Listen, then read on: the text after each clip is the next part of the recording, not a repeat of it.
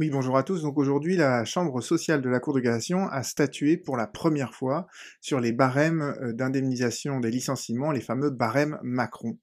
Euh, mais il faudrait surtout pas se, tromper sur la portée de cet arrêt. Donc euh, je fais une courte vidéo là-dessus pour que vous compreniez bien que cet arrêt ne doit pas être surinterprété et la Cour de cassation, la Chambre sociale de la Cour de cassation n'a pas encore tranché cette question fondamentale de savoir est-ce que un juge peut écarter ou pas les barèmes Macron. Alors revenons sur ce point, revenons un peu sur, on va faire un petit récapitulatif de tout ça. Euh, vous pourrez évidemment télécharger cette présentation, le lien sera, sous la vidéo comme d'habitude. Euh, et donc pour résumer cette saga, qu'est-ce qui s'est Qu'est-ce s'est passé?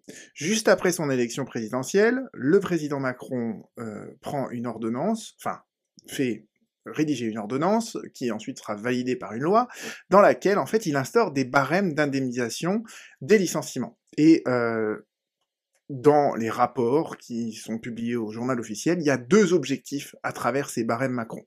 Le premier objectif, c'est que euh, si on crée des barèmes de licenciement, si on connaît le coût du licenciement, eh bien, on va favoriser la création de l'emploi.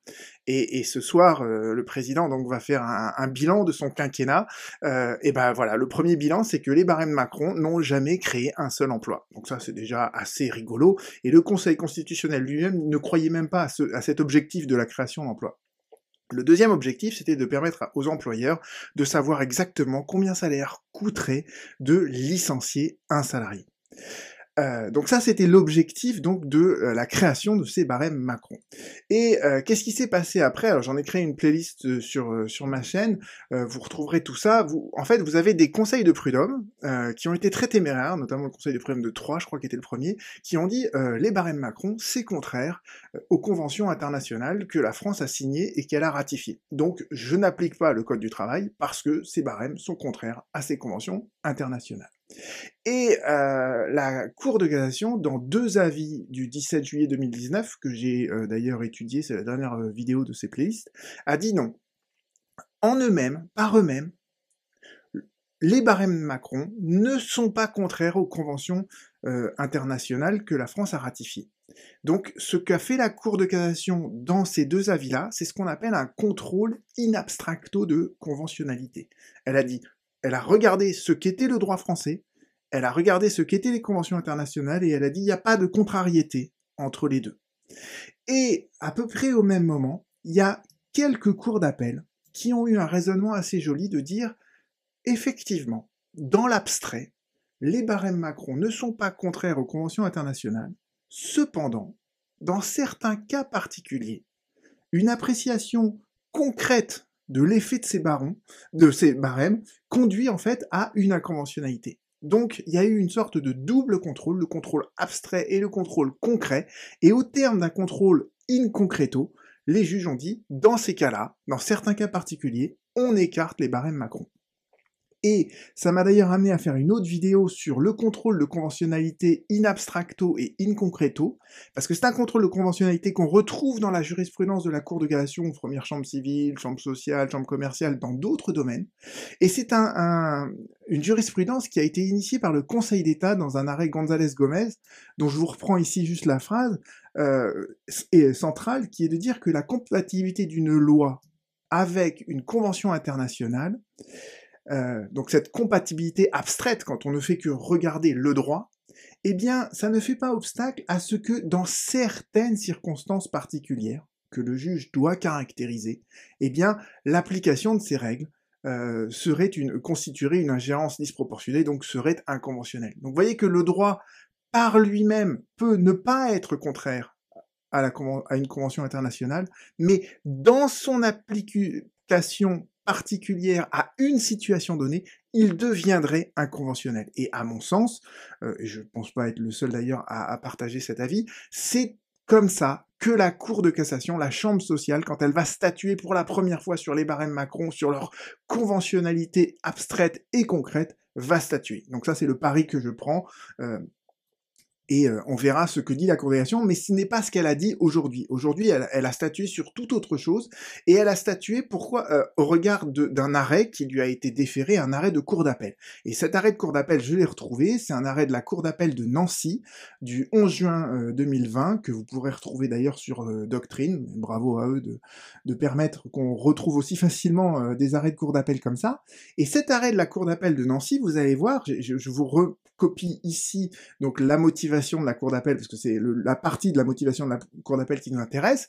Donc, les articles 12, 35-3, euh, c'est les barèmes Macron.